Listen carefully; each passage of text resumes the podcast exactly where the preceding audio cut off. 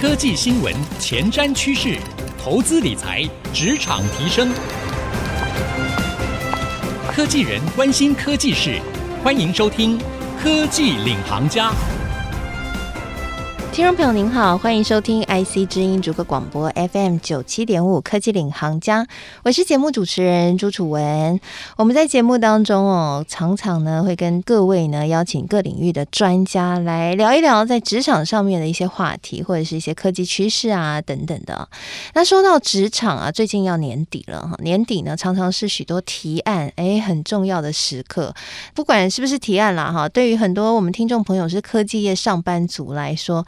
平常大大小小会议不断，常常都要上台 present 讲话。如果讲得好，长官呢就买单；如果讲不好，会被定得满头包。所以呢，要怎么样在台上哦，可以不紧张，讲话讲出一朵花？哎，这真的蛮重要的哈。那今天呢，我们就为各位邀请到了一位演说高手，他就是可以在台上讲出一朵花，而且不管什么台，他都可以成为台上那一道光哦。他就是最近有一本很红的畅销书。演说高手都是这样练的。作者欧阳立中，欢迎欧阳老师来到我们节目当中。Hello，楚文，Hello，各位听众朋友，大家好，我是欧阳立中。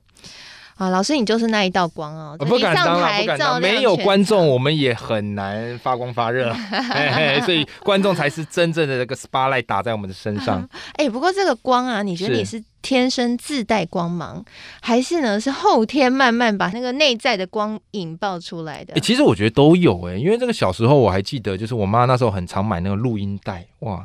讲到录音带，好像就步入了我们的年纪了 啊！他常买那种录音带，然后那个什么《三国演义》啊，然后孙悦叔叔说故事啊，嗯，然后我就听。那听了之后呢，我妈就还蛮常在那个亲戚朋友面前，就叫我上来跟大家分享一下故事。诶，我发现我还蛮乐在站在台上面跟大家分享故事。哦，你天生舞台型的人，我舞台型的，可是我私底下这个跟亲戚长辈们互动，我就比较拘谨，比较不知道跟他们 social 什么。所以一上台我就觉得，哎、欸，我好像很多东西想讲。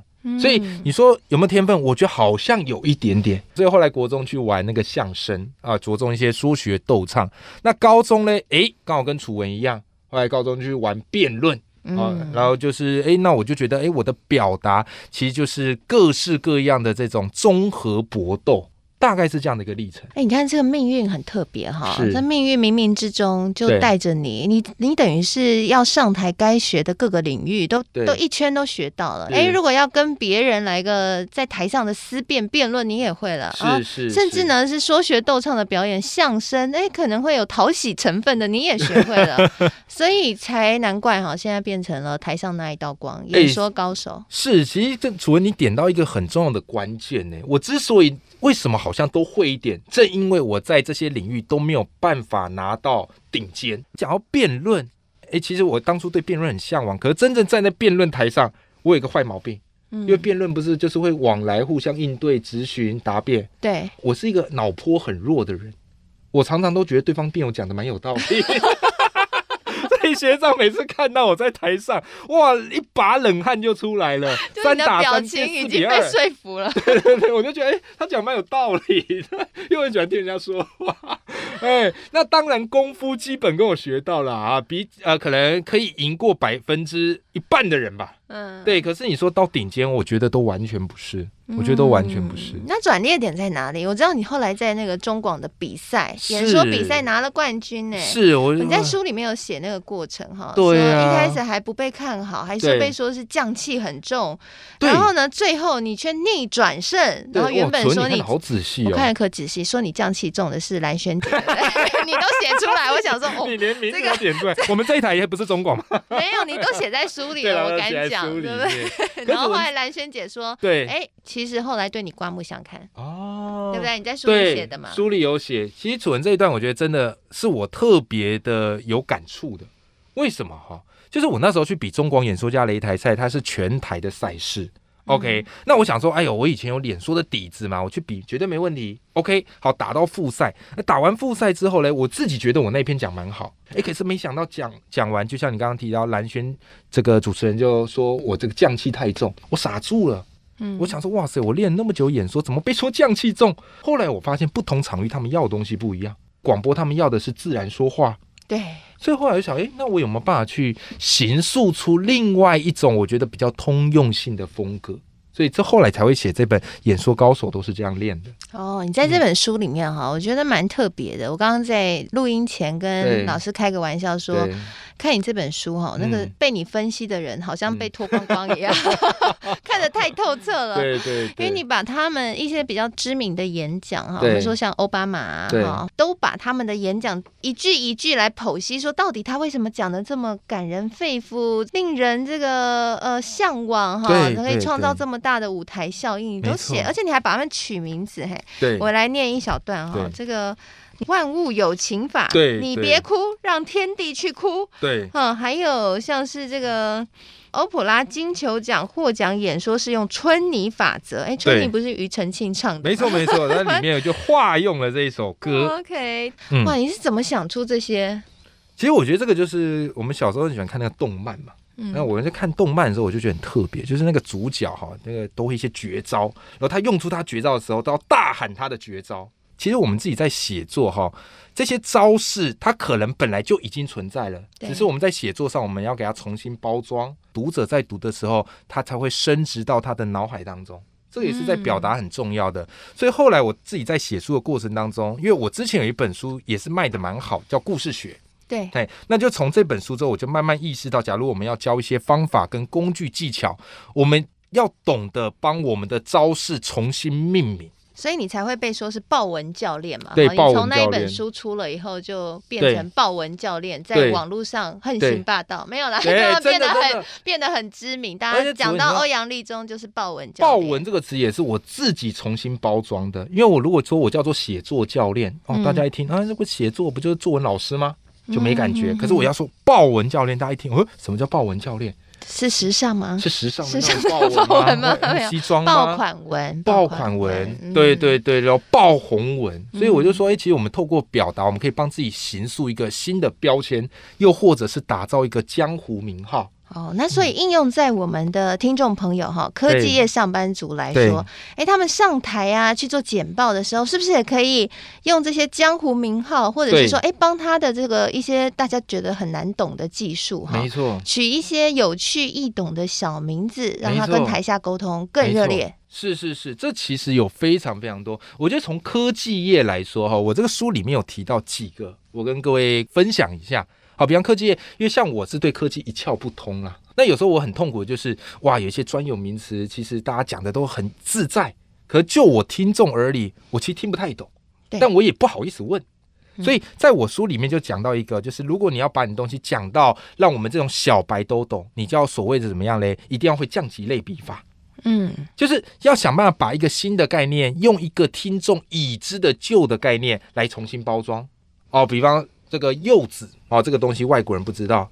好，那我们要怎么讲？我们要说，哎，柚子就是比较大的葡萄柚，我听众就会瞬间秒懂，对吧？嗯、最有名的就是那个什么贾伯斯嘛，对吧？他那时候刚出那个叫做什么 iPad 吧。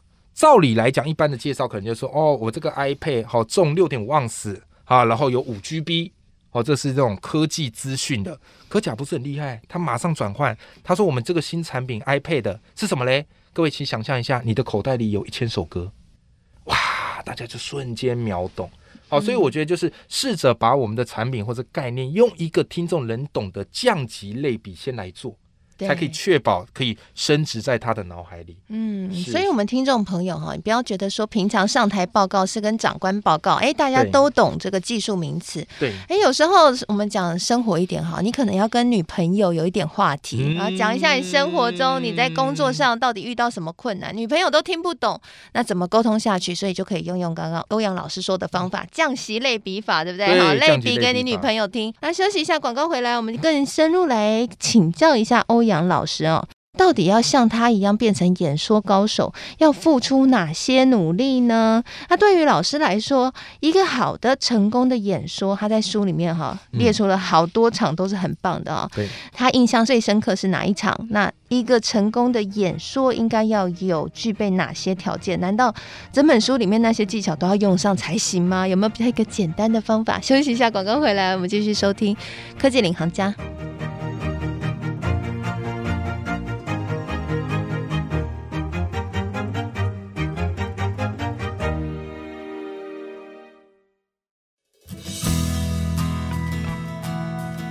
回到科技领航家，我是节目主持人朱楚文。今天呢，我们在节目当中，我为各位邀请到了网络上赫赫有名的豹纹教练欧阳立中老师。他最近出了一本书，叫做《演说高手都是这样练的》啊。欧阳立中的四十堂魅力演说课。那除了比喻这一招之外呢，我们也想问一下老师哦，因为你在整本书里面。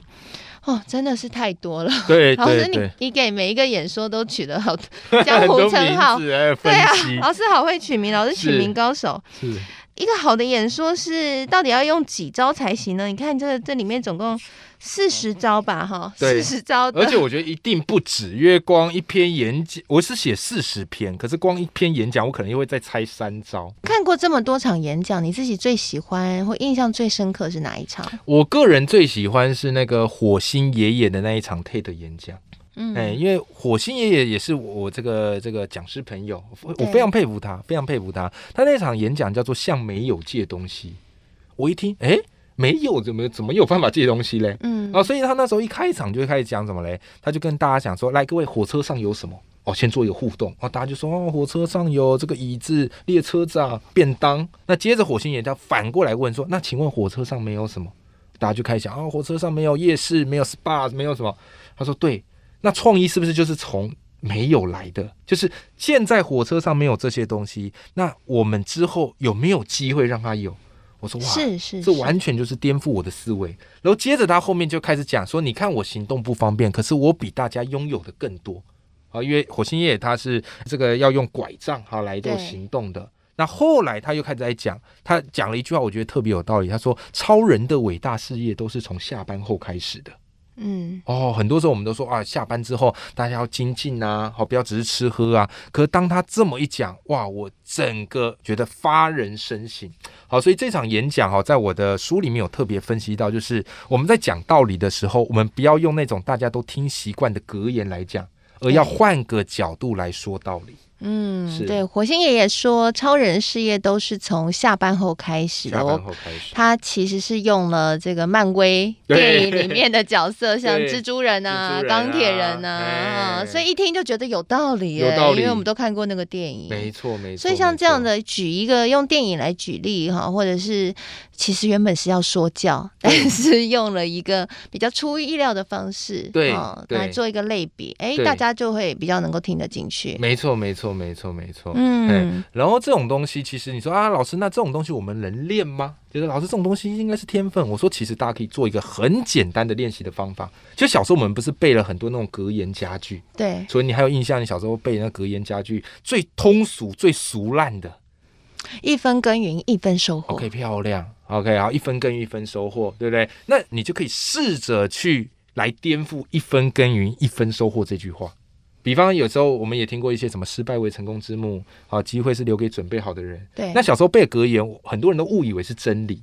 可是你会发现，其实格言都不是真理，它是某一个观点。那你反过来看，它也会有另外一番道理。我后来才理解到，这世界上唯一的真理是数学。格言文学它都不是真理，嗯，所以你就可以训练自己，就是打破格言，换个角度来看待新事情。我举自己比较常用的例子，感受一下。好，比方说我们说失败为成功之母，可是我不这么认为。为什么呢？因为失败为成功之母，搞得好像是 Seven Eleven 的几点卡，有没有？集十次失败就可以换一次成功，以至于很多时候很多人把自己的失败搞得很悲壮，因为他们是在玩几点卡活动。好，所以就我来看，失败并不是成功之母，成功才是成功之母。你只有累积小小的成功，你才可以跃进更大的成功。哎，被说服了。哎，这个就是我们去玩的这样的一个逻辑梗，它不见得是对的，但是它可以促使你让自己不要只是按照过去的格言或是套路走。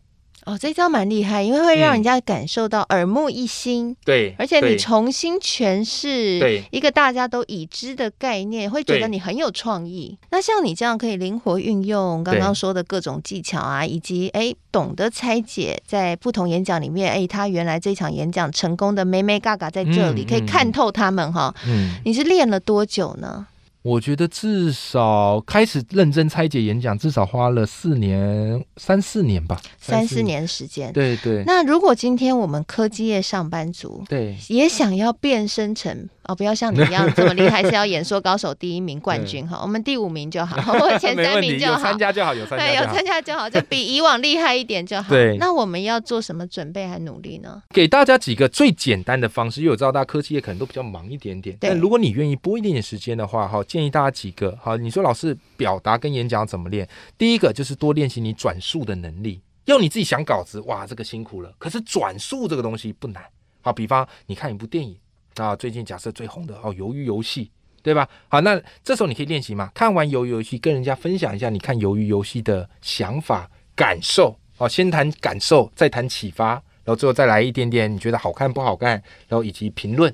好，或者是你读完一本书，哦，不要是自我感动完了，你可以开个读书会啊，找几个朋友内部分享一下，或是把你读到的这个内容，诶，找人跟分享一下。嗯，这个这个都是在训练我们转述的能力。为什么一定要转述呢？因为你看东西是输入嘛，你只有透过表达输出，那个东西才会内化成为你自己。那第二个能力，我觉得是模仿。模仿，我就有一个习惯哈，因为我只要看到我喜欢的风格，我就会一直想看下去。那你喜欢什么风格？我最初喜欢风格就是像许荣哲老师，因为他故事教练，就是我听他演讲，哇，笑到在地上打滚。就他讲话非常的幽默，然后很生硬的故事也可以被他怎么样嘞？哇，讲的让你觉得妙趣横生。所以我就听他演讲，然后而且反复听了好几场，然后听久了之后，我就开始去模仿他的语调、手势，慢慢去习惯他的语言思维。那后来我自己也常受邀去演讲，那讲着讲着，不知不觉就会有他的影子在。然后就这个底下观众朋友说：“哎，温老师，有没有人说你讲话很像许荣哲老师啊？”我说：“哦，那就代表我这个模仿到位了。”那我再听另外一个风格，然后再去把它内化。嗯，对，所以转述跟模仿，我觉得是各位听众朋友好可以去试着用用看的。嗯，所以哎，这个都需要花一点时间啦。哈，转述这件事情，还有模仿哈，它都需要累积。那特别是转述，我觉得很重要是，它也可以练一下口条哦。你这没有常常说话，其实一瞬间要说那么多话，哎，舌头会打结。建议观众朋友就是，如果你要上台之前，你可以干嘛啊？有一本书叫做《知识决定你是谁》嘛。他说：“我们的生理会影响心理，然后心理也会彼此影响。所以他说建议你上台前做一些比较开展的姿势，啊，比方扩胸啊，或是超人啊，好这种比较自信的姿态，他就会让你怎么样嘞？感受到比较有自信一点点。所以我在演讲的时候，有时候我在下面那边比划一下，然后或者是很像要上拳击场那种挥挥拳，哎，我会觉得身心状态会比较轻松一点。嗯，哎，这招蛮好用的哈，听众朋友可以对可以学起来了。就是如果要上台。”提案之前，你可以先做一点扩胸，但是要到厕所做，蛮吓死人的。我 想说，这是什么形象差那么多？那当然就是我们最后一题了，也是刚刚好老师也提到了，就是很多人说演说前都会很紧张啊。那老老师刚刚教了我们一招，就是肢体放松，其实就可以带动心理的放松。那还有没有别招？有啊，特别是哎，如果遇到上台讲了笑话。嗯，听众没有反应，观众都不买单，那怎么办？怎么非常常见。我先说紧张好了，不要怕紧张，你知道吗？为什么？我都常讲一件事，紧张代表你很在乎。对，我觉得在乎哦才是最重要、最重要的。观众即使看到你紧张，可是知道你很在乎这场演讲，他们其实也会对你肃然起敬的。所以我后来都说啊，紧张代表你在乎，所以不要怕去面对紧张。那当然，除了刚才有讲到一些方法，比方说你这个扩胸法，然后或者是你可以这个怎么样嘞？私底下啊做做这些暖身操或者挥拳的一些动作，然后再来最重要就是要你要准备一些万用可以接的梗，比方说有时候我可能演讲完，哎，演讲到一半卡词儿，所以这时候你怎么样？有一些万用故事就要立刻搬上场，因为人际故事绝对是记得住。OK，我在书里也常讲嘛。我每次去演讲就问大家，《资治通鉴》是谁写的？哇，大家很多都忘了，都考完试都忘了。可我记得说，你知道吗？写《资治通鉴》这个人啊，他小时候怎么样嘞？有个朋友掉到水缸啊，然后大家都很急的不知道该怎么办。结果这小朋友马上拿一个石头，哐的一声把水缸砸破。哇，所有听众马上回应我啊，司马光，司马光。我说，哎，你怎么记得住破缸就有这故事啊？你怎么记不住《资治通鉴》？对，所以如果在紧张的过程当中，你其实要储备一个可以万用故事，马上应场救援的，那这个都是在面对紧张，我觉得可以有效消除的方法。哦，所以如果记不起、记不得漏漏等诶稿子，哎，你就把它拆解成每一个都有一个故事，对，有一个小故事，就记得故事就好了。人的脑袋是故事对，比较好沟通，比较好沟通。哎，所以这一招呢，听众朋友有没有学起来啦？哎，如果你上台很紧张哈，呃，突然被叫去要在很多人的场合来跟大家发表演说，嗯，你可以用一下这个欧阳老师这两招哦。第一招，你先去厕所。偷偷的扩胸一下，或比一个超人姿势，不要被人家看到就好。第二招呢，你记得哈，把你的演讲稿改成好几个小故事，是是，只要记得那个故事，哎，你上台的时候，就算你忘了你到底要讲什么，你还是可以说一个故事，然后串起你整个演讲的灵魂哈。嗯，好，今天非常谢谢欧阳老师来跟我们分享他的新书《演说高手都是这样练的》，那也祝福所有听众朋友可以呢，透过哎。如果你有兴趣，你可以看一下老师书中的内容，然后呢，一起来练成演说高手喽！祝福大家在职场上面都步步高升。谢谢老师，也谢谢大家。那我们现在所有的节目呢，除了会在 IC 之音主客广播 FM 九七点五播出之外，也会同步上到 Apple Podcast 和 Spotify。邀请您可以上 Apple Podcast 和 Spotify 搜寻“科技领航家”，就可以随选随听我们所有的节目喽。那在今天节目播出之后呢，我也会将老师精彩的分享和我的心得感想写成一篇采访笔记放在我的脸书粉丝团，搜寻财经主播主持人朱楚文就可以看得到了。那祝福大家今天的访问的内容呢，能够成为大家在职场上面的一个明灯，未来呢演说都不会害怕了哈。祝福各位，我是楚文，我们下次再会喽，拜拜，拜拜。